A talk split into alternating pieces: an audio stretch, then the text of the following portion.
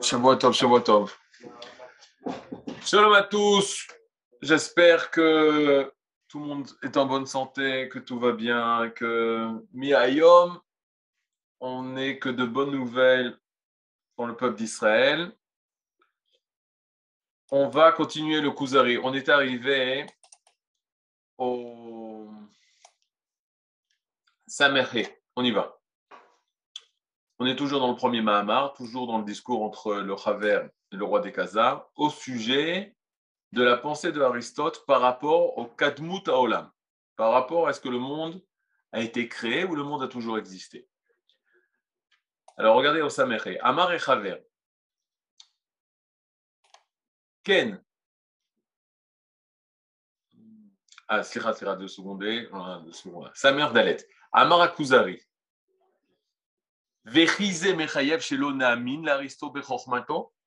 Et est-ce que parce que nous, on a la tradition, quand vous, les Juifs, vous avez la tradition que le monde a été créé, que ça nous euh, oblige à ne pas croire Aristote dans sa connaissance, dans sa sagesse, dans son intelligence, que lui a affirmé que le monde a toujours existé, que le monde n'a pas été créé ex nihilo? L'oncle le rabbin, répond Amar et Chaver. Ken, en effet, oui,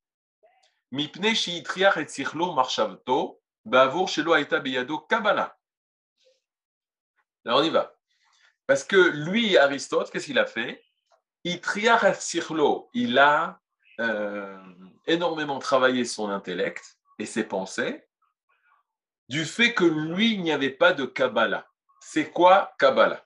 Alors, le sens simple de Kabbalah, c'est-à-dire Attendez, je vais voir tout le monde. Le sens simple de Kabbalah, c'est quoi? C'est réception. Qu'est-ce que ça veut dire réception? Réception, ça veut dire que euh, on a reçu de quelqu'un. Il y a une tradition, la massorette. C'est quoi la massorette?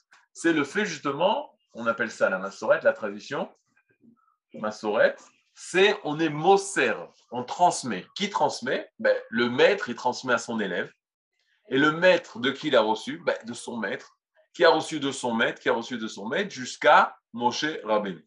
Je vous rappelle comment la Torah s'est transmise, justement, c'est que Moshe, il entendait la Kadosh et il transmettait ça à Aaron, il transmettait ça encore une deuxième fois à Yoshua en présence de Aaron, aux enfants de Aaron en présence de, de Yoshua et Aaron, aux anciens d'Israël en présence de Aaron, Yoshua et les enfants de Aaron, et enfin au peuple d'Israël. Et ensuite, de génération en génération, il y a une transmission de Rav et les Talmides, de maître à élève. C'est Maintenant, très important que lorsque tu étudies avec Rav, tu veux savoir de qui il a reçu, de qui il a reçu la, tradition.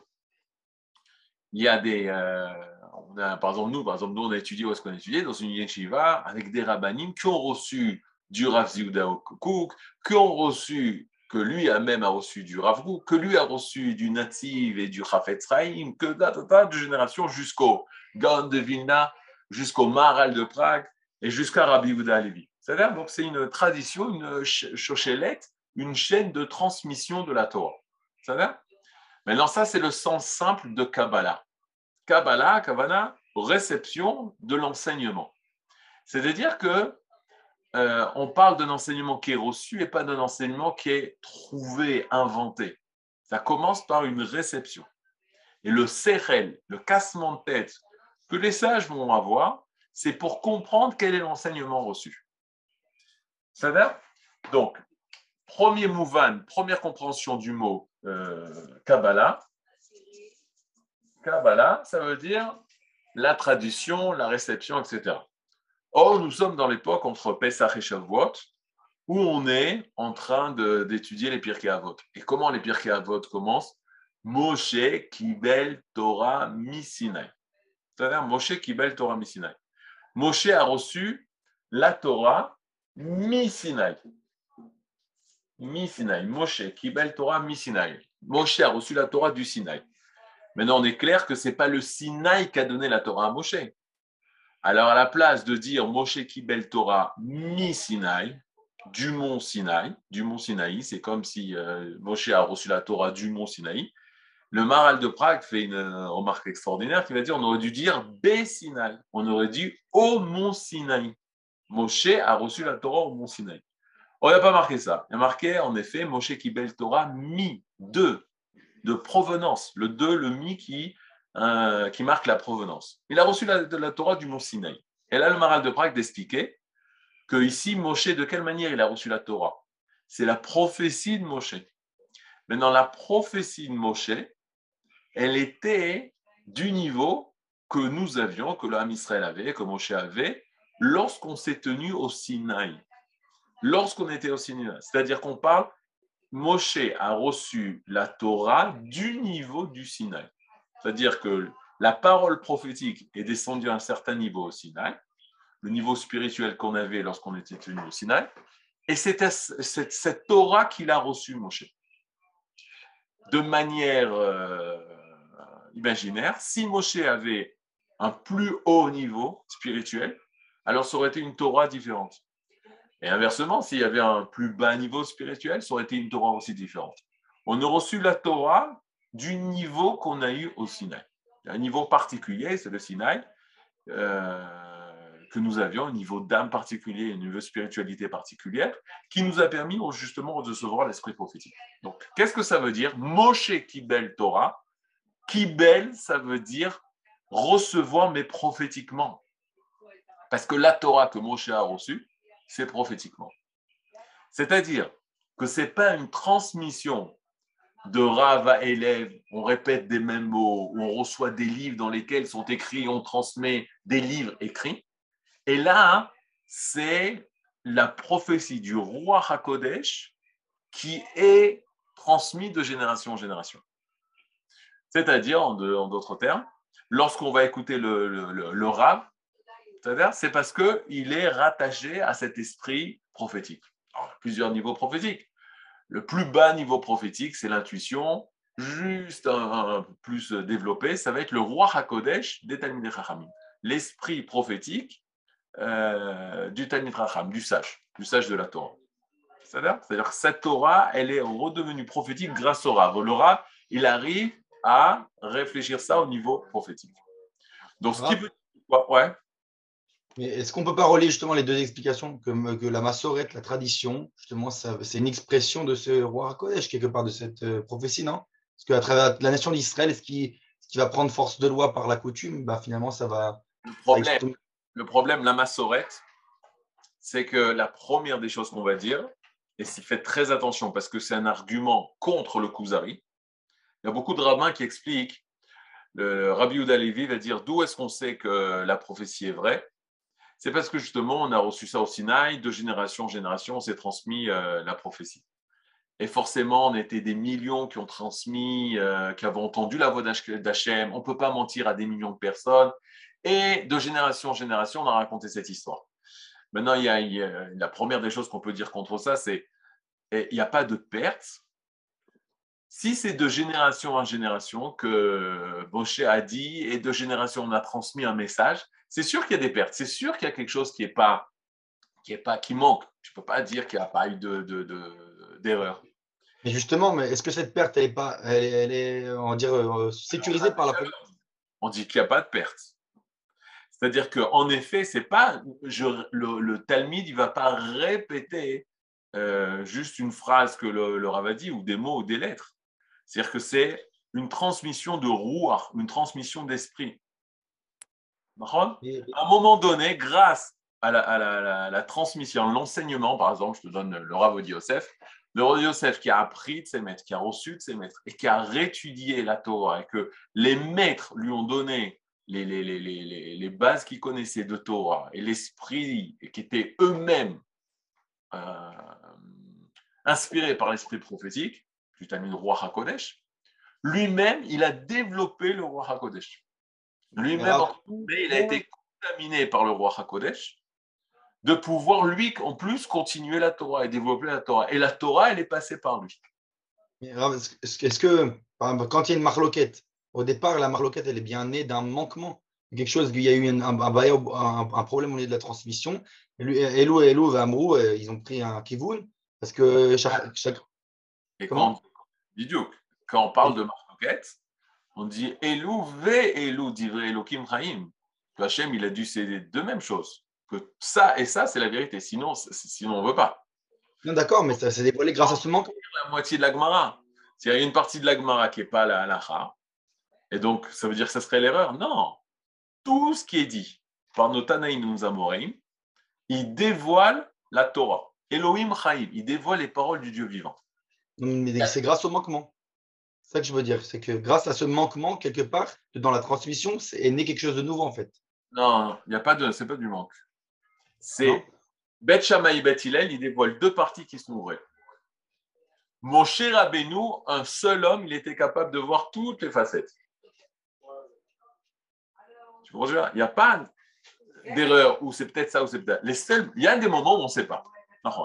Rambam, il va dire on ne sait pas ce que c'est euh, les de chova, c'est quoi une, une tkia? Alors on fait trois tkia, on fait toutes les chitotes. Là, hein, on, dit exactement là, on ne sait pas. C'est-à-dire, mais ça, c'est un endroit dans toute la Torah hein, où on te dit là, on ne sait pas. Donc pour faire tout, on fait tout. C'est-à-dire, ou par exemple, je te donne un exemple. Les, les, les, les gens à la ils pensent les tfilines de Rabbeinu Tam et les tfilines de Rashi. C'est-à-dire, donc c'est très très contemporain, c'est Rashi, mais quoi? Et au Sinaï, comment c'était Les Mekoubalim, ils disent, mais ce n'est pas une marloquette. Il faut mettre les deux. C'est deux manières de dévoiler la mitzvah des tfilines. Il faut mettre et Rashi et Rabbeinu Pourquoi? Ce pas parce qu'on ne sait pas, parce que c'est dévoiler des euh, divins de, cette manière et de cette manière. Maintenant, il y a des actes, tu ne peux pas faire les deux. Quand Beth Shammai te dit ça sourd et quand Beth Hillel il te dit c'est moutard, au niveau de l'acte, alors Hachem, lui, nous a donné de quelle manière dévoiler sa volonté, selon le selon la majorité. Mais là aussi, on continue de dévoiler la volonté d'Akadosh Baruch c'est pour ça que dans, une, dans, qu'on étudie, on veut savoir ce que dit Beth Shammai, on veut savoir ce que dit Beth Hillel. Pas, c'est, pas juste euh, la halacha. On veut avoir les connaissances du roi HaKodesh, à tel point qu'on dira que à la fin des temps, chaque fois le Rav qui dit on ne connaît pas cette source qui dit ça, on dit que la halacha sera fixée comme Beth Shammai. Ça veut dire que c'est Emet. C'est un Emet, c'est une vérité qui ne peut pas se dévoiler pour l'instant, mais c'est une vérité. C'est une vérité, c'est Torah. En fait, c'est très important. C'est-à-dire que même le roi Hakodesh, on parle du roi Hakodesh de Beth Shammai et du roi Hakodesh de Beth Hillel. C'est-à-dire ils ont eux aussi le roi Hakodesh. C'est-à-dire qu'ils dévoilent le divin. Maintenant, là, là, en Aran, tu ne peux pas euh, soit faire comme ça ou soit tu ne peux pas faire les deux actes en même temps les mêmes. La elle était fixée comme Beth Hillel. Peut-être à la fin des temps, ça sera comme Beth Shammai. Comment ça change? Parce que ça aussi, ça appartient au Emet, d'Ivre Elohim Chaim, c'est les paroles du Dieu vivant, mais qui ne se dévoilent pas maintenant. Mais le point commun de tous, tous dévoilent Torah. Torah, qu'est-ce qu'on a dit Torah? Rappelez-vous, ça c'est la base. Ora'a. Torah, c'est les mots Ora'a Minashamaim. L'enseignement de l'au-delà. Tout c'est Torah, c'est l'enseignement de l'Adora. C'est l'enseignement de l'au-delà, de Shamaim, Sham, Sham, Sham, Sham, là-bas, là-bas, là-bas, l'au-delà.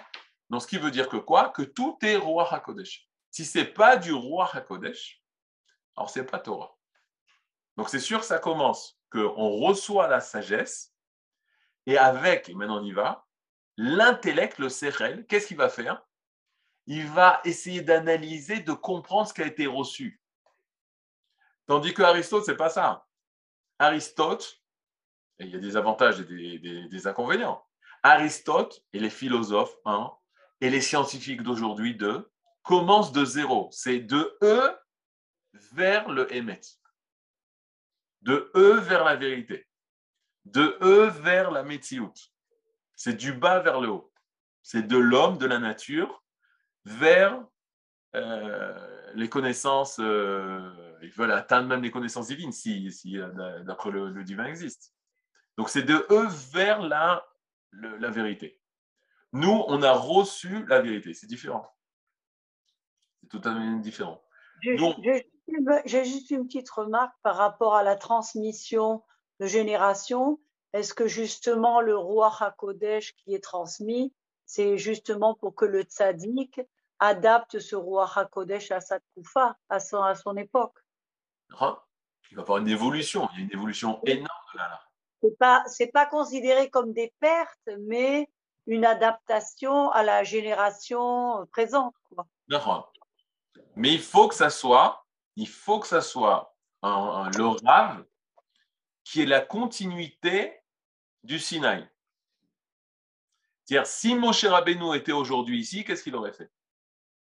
C'est-à-dire euh, Mais il y a des personnes qui disent non, de quoi tu parles C'est-à-dire, les, les sages, c'est des hommes.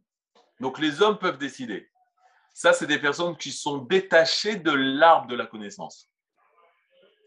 C'est vrai qu'il y a une différence. Euh, comment on, explique? La Torah, Nagid, c'est un, arbre inversé. C'est-à-dire, il y a les racines, Avraham, Yitzhak, Yaakov.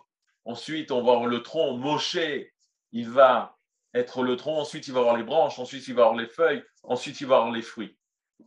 Les sages d'aujourd'hui, c'est les fruits, mais c'est la continuité directe de Moshe Rabbeinu. Maintenant, quand tu vois un fruit et un tronc, tu dis c'est deux choses complètement différentes. Mais non, le fruit vient du tronc. C'est pour, ça que la, Gemara va dire tout Talmid Chacham, c'est de Moshe Rabbeinu. C'est une étincelle de Moshe Rabbeinu. C'est-à-dire c'est la continuité de Moshe Rabbeinu. Alors, Nachon, Moshe Rabbeinu, il n'y avait pas d'ascenseur à son époque. Nachon, à Moshe Rabbeinu, il n'y a pas de tramway à son époque. Mais qu'est-ce qu'aurait dû Moshe Rabbeinu aujourd'hui, à notre époque, comment il aurait dévoilé la Torah, comment la, génération et de quelle manière il aurait fait? Est-ce qu'il est la continuité d'eux ou il est quelque chose en parallèle? S'il est quelque chose en parallèle, c'est pas Torah. C'est de la réforme, c'est de l'homme qui, qui, qui, fait des taconotes. Maintenant, qui est doté de cet esprit? Seulement celui qui est rattaché à la nation. C'est-à-dire que la nation, euh, de la façon l'Avdil Ben Kodesh Lechol, on va prendre un poète français, on va dire lui, il exprime vraiment euh, la France. Lui, il, sait exprimer véritablement l'esprit français. La même chose, ou Goethe, par exemple, il va exprimer l'esprit allemand. Par lui passe l'esprit allemand. Ben, Kodesh Lechol, ou Ben Touma l'Evdusha, le Talmud Chacham, c'est celui qui est investi par la nation, et qui va être celui qui va continuer l'esprit de la nation d'Israël. Et nombre de Talmidei Chachamim étaient érudits en Torah, mais n'ont pas été choisis par la nation. Nous, dans le cas le plus simple de notre, pas très, euh, il n'y a pas très longtemps, le Chafetz Chaim, il était choisi par la nation pour être celui qui porte à l'Acha. Pourquoi? Il a choisi la nation qu'elle a choisi qu'ils sont donnés par la nation. Il y a de grands poskim comme Rabbi Akiva, comme Rabbi Shimon Bar ils ont été choisis par la nation. Alors on y va. C'est pas parce qu'ils sont grands, c'est-à-dire parce qu'ils sont grands, alors la nation les choisit, et là c'est la nation qui les choisit et qui passe par leur grandeur. C'est ceux qui vont porter l'esprit de la nation. Donc on est en plus dans une période très euh, Yom très euh, nationale, Mer, etc on voit les Talmidei Chachamim, plus ils sont attachés à la nation d'Israël, plus ils sont capables de transmettre l'esprit d'Israël. on a vu là, c'était pas évident cette histoire, que quand le Rav Kanievski et les, Nifta, euh, tout l'homme Israël s'est senti concerné. Alors qu'on aurait pu penser que c'est tellement Bnebrak, c'était euh, tellement euh, communautaire, sectaire, etc. Non, vous voyez que non. Vous voyez que non. Des personnes non religieuses, religieuses se sentaient se sentait exprimer que le Rav exprimait la Torah de tout Israël, de n'importe qui, qui d'Israël, de n'importe qui de la nation. Ils l'ont appelé Sarah Torah, le, prince de la Torah. C'est-à-dire Maintenant, Aristote, lui, il va utiliser, ça va être, alors d'après le Rambam, Aristote, c'était la personne qui avait le, le, le l'intellect humain le plus, euh, le plus développé. Maintenant, tu peux donner des, notes. Platon, qui était son maître, il était au-dessus au niveau de l'esprit. Mais, et là, on fait une différence. Platon, alors vous êtes tombé de votre, votre chaise, ceux qui ne connaissent pas, Platon était proche de l'esprit prophétique. C'est-à-dire il était proche de l'esprit prophétique. Le Zohar parle, etc., de ces, de ces goïms qui sont arrivés proches de l'esprit prophétique. Mais Aristote, déjà, il s'est détaché de l'esprit prophétique. Aristote, c'est mamache l'exemple du scientifique d'aujourd'hui. C'est-à-dire qu'il n'y a rien de l'au-delà.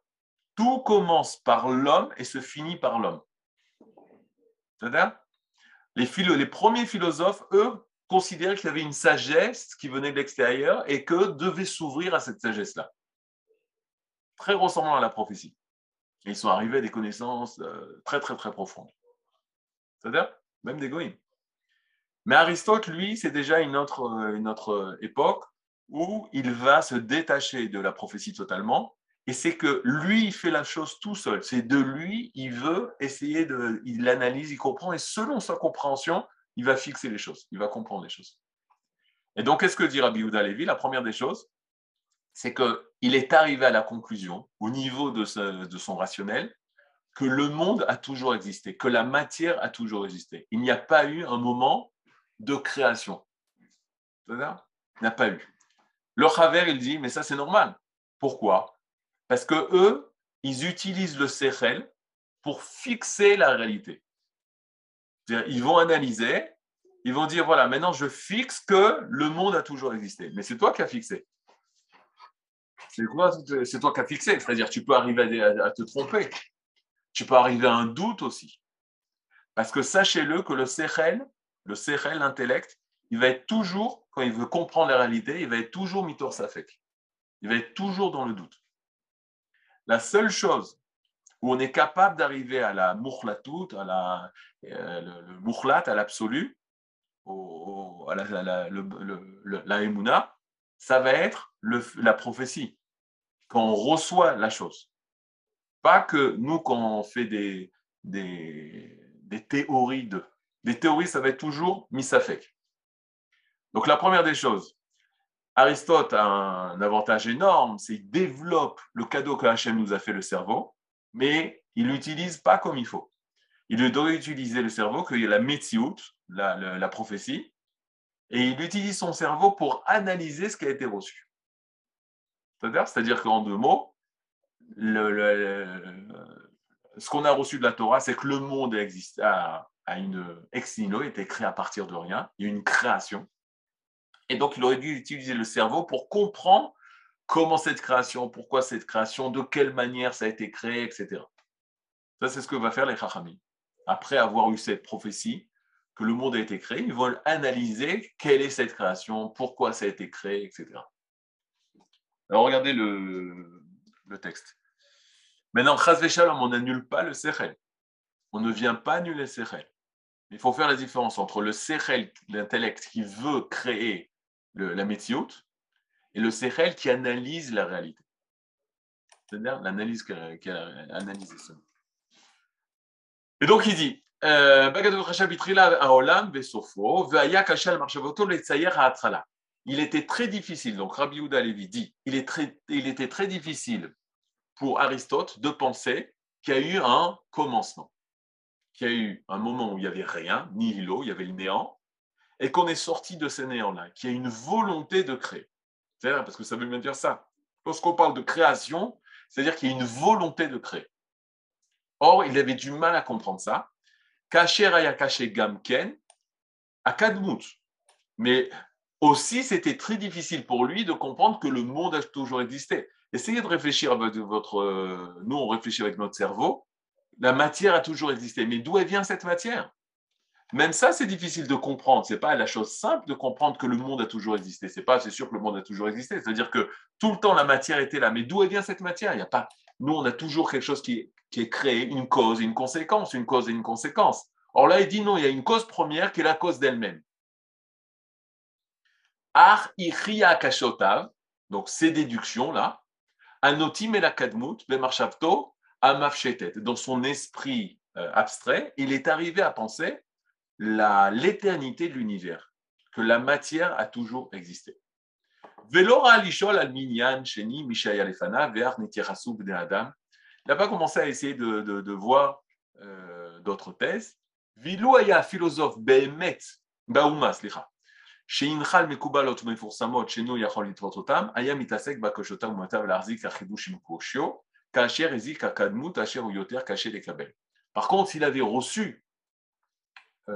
l'inverse, c'est-à-dire qu'il y avait une tradition chez eux, que c'était clair, c'était évident que le monde a été existé, a, existé, a été créé, y a une création, donc il aurait utilisé son séret pour prouver ça, pour comprendre ça.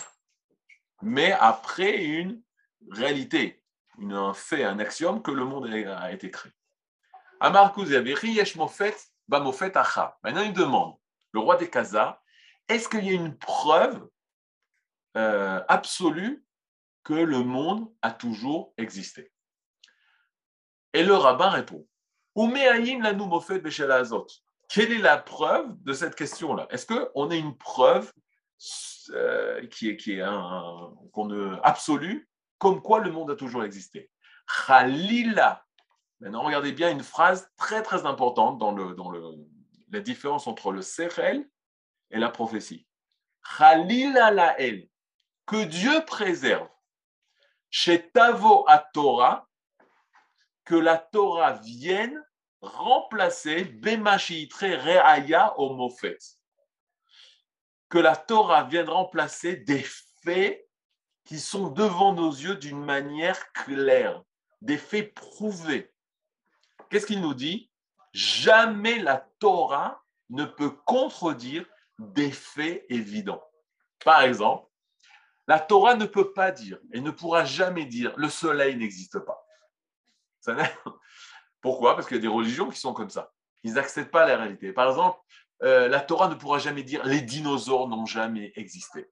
Quand tu as un squelette de dinosaure, tu ne peux pas dire le, le dinosaure ne peut pas exister. C'est pas possible, une chose comme ça.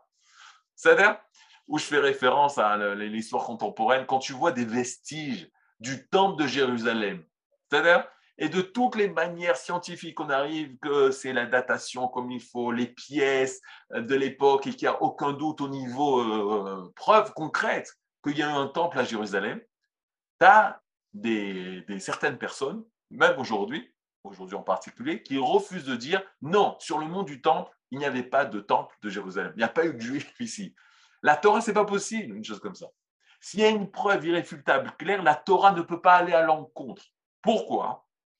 Parce que la Torah, elle vient dévoiler, écoutez bien la phrase, le plus profond de la nature, mais il ne vient pas contredire la nature.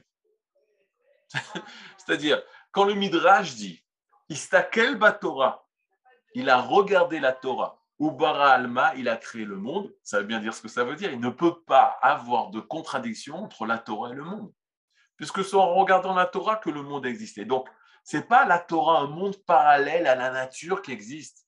Forcément, la nature, elle s'inscrit dans un monde que la Torah contient. Mais la Torah, elle va plus loin que ça. La Torah va plus profondément que ça. Ça, c'est sûr. Mais à aucun moment donné, il va y avoir une contradiction entre la Torah et la nature. Donc il te dit, s'il y avait une preuve très claire, absolue, comme par exemple le feu brûle, l'eau mouille, jamais la Torah n'aurait pu aller en compte de ça. Donc toi, tu veux dire qu'Aristote, il avait une, preuve claire et absolue que le monde a toujours existé? Non, il n'a pas de preuve. Pourquoi? J'avance un peu dans ce qu'il va dire. Il y a un problème au niveau scientifique. Tu peux expliquer un événement scientifique et comprendre un événement scientifique seulement s'il se répète. Et là, il s'est répété une fois, deux fois, trois fois. Et là, tu peux commencer à donner des explications. Quand est-ce que ce phénomène arrive? De quelle manière il arrive? En quel moment il reviendra, etc., etc. Par exemple, une éclipse. Tu peux expliquer une éclipse parce que tu as vu une fois, deux fois, trois fois, c'est un événement qui se répète, etc. Et tu peux même prévoir dans 2000 ans, dans quel moment il y aura une éclipse. Et ça, c'est le génie de l'homme, et c'est la contraire. C'est-à-dire qu'il y a la réalité. Et nous, on arrive à réaliser la réalité parce qu'elle se répète, on fait des expériences, on, vérifie au niveau empirique, etc. Mais la création, il était là-bas pour vérifier ça? Est-ce que Aristote était tranquillement assis le premier jour de la création ou avant même la création, je parle même avant la création, il était tranquillement assis sur sa chaise longue et pitom, et soudainement il voit Akadosh Bourou, Bereshit, Vara, Elohim, Il n'était pas là. Et même si tu dis, mais non, justement, c'est ça la force du Sechel, même si tu n'es pas là, tu peux comprendre. Oui, mais ce n'est pas un événement qui s'est répété. Ce n'est pas un événement qui s'est répété de, dans l'histoire. Lui, c'est une achara. Une achara, c'est une, une achara, aidez-moi, une, une théorie. C'est une, théorie. Une hypothèse, non? Une hypothèse, bidou, une hypothèse, une supposition, etc., où il rapporte des choses logiques mais il faut être vraiment euh, euh, spécial pour arriver à dire que c'est sûr, à tel point que Rabbi Yuda Levi dit il avait la possibilité au niveau logique, si tu parles maintenant au niveau logique, rationnel, de dire soit le monde a toujours existé, soit le monde a été créé, il a préféré le monde a toujours existé. Mais dans les deux phases, au niveau rationnel, il y a des choses qui ne s'expliquent pas. Dans la phase de création, qu'est-ce que ça veut dire? Qu'il n'y avait rien et qu'il y a une. Hachem, il a créé un monde. D'où il est venu? Et même d'où Hachem, il vient? Tu, peux, tu poses plein de questions. Mais même dans le, la matière a toujours existé, tu dis, mais la matière, elle vient d'où? C'est pas possible une chose comme ça. Donc au niveau rationnel, on n'a pas, on est buté face à quelque chose de, le, le, à sa fin. Le sérel, il peut être vrai à 99%. Mais s'il est faux, alors tout est faux. Tout, tout, tout le binyan, tout le, le bâtiment tombe. Attendez, il y a plusieurs questions. J'espère pouvoir euh, lire les questions. Et la, la métallurgie, sur première la théologie, la physique, Dieu est la cause de le premier mot. ok, avant les il y avait la Torah et les miracles. Ok. Rien dont on sait. Non, alors on y va. D'abord, euh, lorsque nous on parle, par exemple, et ça, c'est pourquoi il ramène ça ici dans son texte, Rabbi Yuda Levi, parce qu'on a expliqué la Emouna, c'est justement avoir expérimenté les choses, vivre la chose. On a l'émouna de sortie d'Égypte parce qu'on est sorti d'Égypte. Sur ça, il n'y a aucun doute. Ou je vous donne un exemple très simple. Aujourd'hui, on l'a émouna pendant 2000 ans, Pendant 2000 ans, on avait euh, certains grands chachamim, on avait la émouna du retour d'Israël sur sa terre on était en exil, Rachid était en exil, il était parmi les croisés, il y avait euh, Godefroy de Bouillon qui l'empêchait de retourner en Israël, les croisades, etc. Mais lui, il était sûr et certain, peut-être pas lui, mais que le Ham Israël de nouveau retournera à Jérusalem et construira le Beth Amikdash. Ok? Lui, il a une émouna énorme. Nous, on avait une petite émouna. Pourquoi? Parce que si on avait perdu la émouna dans la galoute, on serait tous assimilés. Or, on a gardé cette ébouna qu'un jour le Ham Israël reviendra. On reste Ham Israël. Maintenant, il est clair qu'aujourd'hui, la ébouna, elle est beaucoup plus grande. On vit, on expérimente le retour du peuple juif en Eretz Israël. C'est-à-dire, tu, dis, tu lis les psukim de Jishayahu et tu dis que de nouveau, il y aura euh, euh, Zaken, des, des, personnes âgées dans les rues de Jérusalem. Zacharia, Zacharia.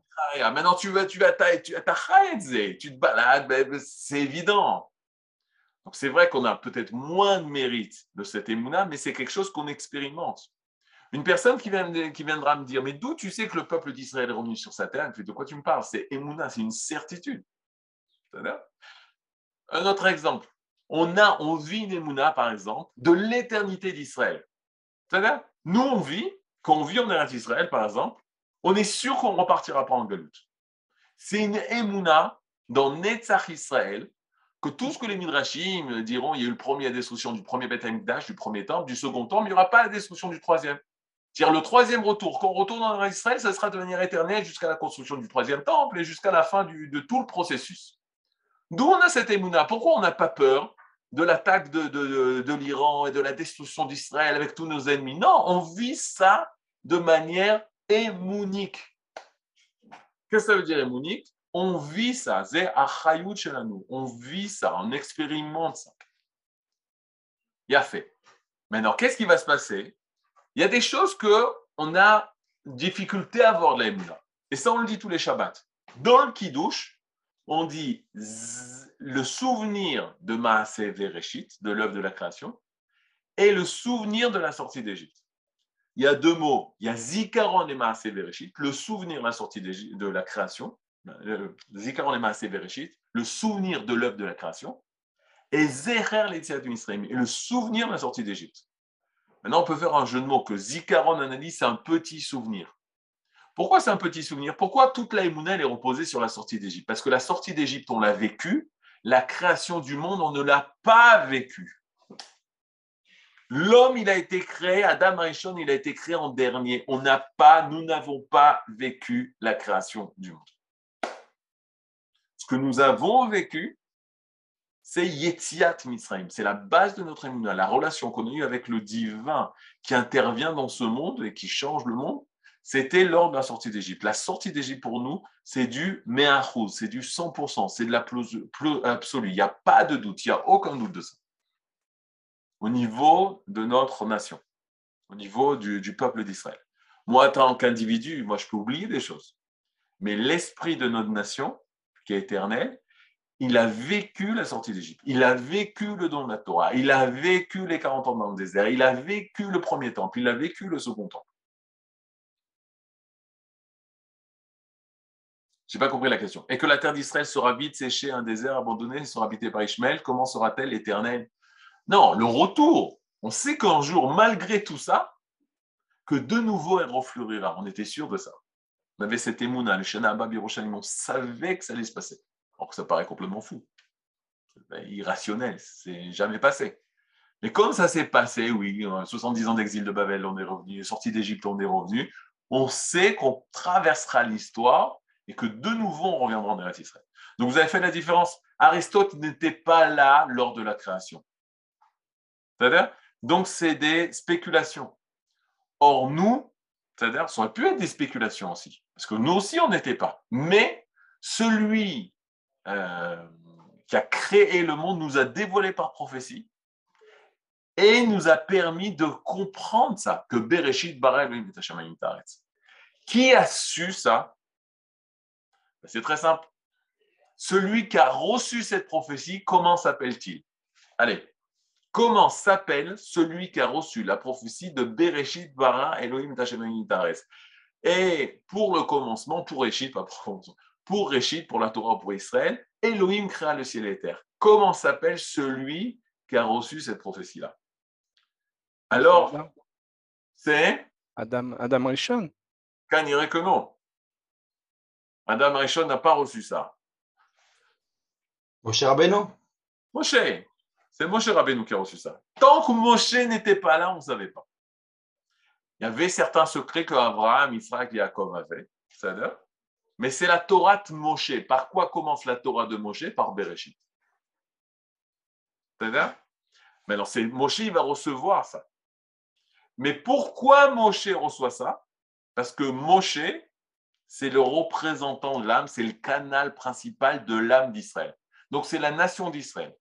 Le Rav Kook dira dans Rot Israël que le ridouche que va apporter le peuple d'Israël dans ce monde, c'est Bereshit, Bara Elohim et C'est la Torah. Mais c'est quoi Bereshit? Qu'il y a une volonté de créer. Il y a le divin qui a voulu créer. De là, ça entraîne plein de conséquences. Il a voulu créer. Donc il y a un but, et donc, Hachem, le divin, est en contact avec ce monde. Et pour réaliser son projet, c'est-à-dire, il est capable d'intervenir et de faire des miracles. Tous les miracles, ils sont explicables seulement si tu penses qu'il y a un acte de création. Mais s'il n'y a pas d'acte de création, il y a une nature, donc les miracles n'existent pas, ne peuvent pas exister parce qu'il y a une nature. La nature, elle est impersonnelle. Or là, on parle d'une volonté de création il a créé une créature, il y a un projet, il y a une intervention divine dans ce monde, il y a plein de conséquences de dire que le monde a été créé. Et ça, c'est le ridouche du peuple d'Israël, que Hachem vient sur terre. Hachem, pas vient, mais se dévoile. Hachem se dévoile sur la terre, agit dans la terre pour réaliser son projet. Et ça, c'est marqué dans le fait que le monde a été créé. Il est sorti ex nihilo, il n'y avait rien. Et il a voulu. Alors que dans le monde euh, philosophique, si tu dis que le monde a toujours existé, c'est un monde impersonnel. Il n'y a pas de volonté de ce monde. Ce monde a toujours existé. Il n'y a pas de volonté. On t'a pas voulu. C'est-à-dire, il n'y a pas de volonté, il n'y a pas d'intérêt, il n'y a pas le divin qui s'occupe de nous. D'où vient la matière? Il ne sait pas. La matière a toujours existé. On pose la question pour rester d'où vient la matière? La matière n'existe pas. Euh, Platon disait que avec le divin, il y avait une matière supérieure. Euh, Yuli, qui, à partir de là, Dieu a créé le monde. C'est un peu entre les deux. Regardez, c'est intéressant ça. Merci pour la question. Euh, nous, on dit qu'il n'y avait rien et Dieu a créé.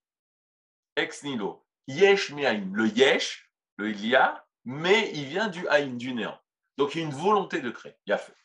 Chez, Platon, c'est déjà un autre cas le divin, avec le divin, il y a une matière supérieure, et un beau jour, Dieu a pris de cette matière et a créé le monde. Aristote, la matière a toujours existé. Vous avez senti la chute? Il n'y a plus Dieu, il n'y a plus rien, il n'y a que de la matière. Donc il y a une, chute. Mais le ridouche de Israël, c'est de dire justement qu'il n'y avait rien. C'est impossible à penser une chose comme ça, parce que notre cerveau, il n'est pas fait pour ça, il n'est pas fait pour créer les choses. Et là, hein, il n'y avait rien, il y a une volonté de créer. Et donc le monde est, voulu par vous. Euh, Amar Kouzari. Slicha. Je l'ai mené à Vi Mayamister Bal Torah Leamin ou Leodot Biyule Akanmon. Bon, voilà, il fait référence à la fameuse matière de Platon. Veolamot Rabim Kodem Olam Aza, Loaya Zevitnamim Nato, Ki Olam Azé ou Hadash, Mizman Yadoua ou Trilata Adam, Adam Venoir. Maintenant, il peut penser l'homme qui a eu. Ah oui, il te dit maintenant, si un juif, il commence à penser qu'il y a eu d'autres mondes avant, c'est vrai, il peut avoir. Le divine Rachim qui parle d'autres mondes, que je des mondes et les a détruits. Alors peut-être il fait référence à cette matière de, que, Platon euh, parle. Mais même si tu parles de cette matière, avant, avant cette matière, il n'y avait rien, il y avait un néant. Même quand Hachem va créer des mondes et va les détruire, créer des mondes et va les détruire, il y a eu un tout début à tout ça. Amarakuzari. Daili ok, ça me suffit de ce que tu, tout ce que tu m'as, tous les arguments que tu m'as avancés. Vim tera mecha אטריחך להראות לי הטענות המפסיקות, אבל שום אל גילוי לך דבריך, ואיך תתחזק בנפשכם הדבר הגדול הזה, שיהיה לבורא הגופות והאורחות והנפשות והזכלים והמלאכים, אשר ניתן לי ויתקדש ויתגדל מהשגת הסכלים כל שכן מהחושים, חיבור עם הבריאה הזאת, הנבזה המגונה בחומרה.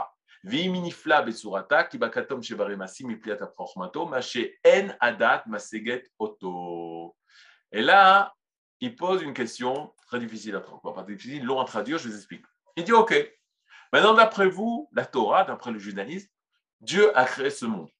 Ce qui voudrait dire qu'il y a une intervention divine pour créer toutes les créatures. Or, une chose très très bizarre, comment Dieu qui est le divin, l'absolu, le Akadosh Bokhu, qui est euh, séparé de ce monde, etc., différent de ce monde, du monde de la matière, du monde de la nature, peut-il s'intéresser à des créatures si basses? Peut-il s'occuper de la création de fourmis de crapauds, etc. Comment c'est possible? Alors c'est exactement ce que les goïms ne peuvent pas comprendre. Le, le, le, le, n'arrive pas à accepter que on peut dire non seulement Marabou Maasecha Hashem, pas Marabou, c'est Marabou Maasecha Hashem, que sont grandes tes œuvres, Hachem. En regardant le soleil, on voit la grandeur de l'action d'Hachem. En voyant les galaxies, on voit la grandeur des masses Hachem.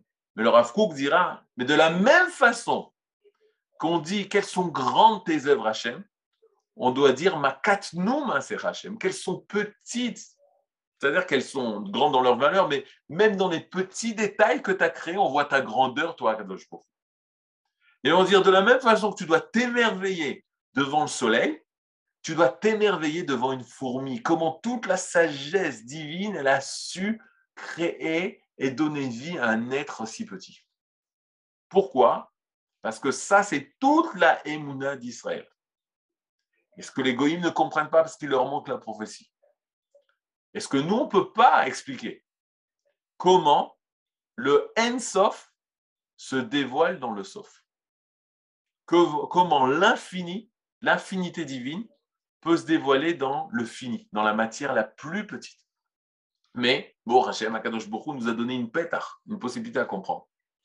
Lorsqu'ils ont découvert l'atome, lorsque la science a découvert la force de l'atome, ils ont découvert qu'il y avait une force énorme qui se cache dans les plus petites particules pour euh, ce que je dis aux élèves, en général, ce n'est pas très, précis, mais comprenez, la, bombe atomique de Hiroshima, c'était 40 kilos.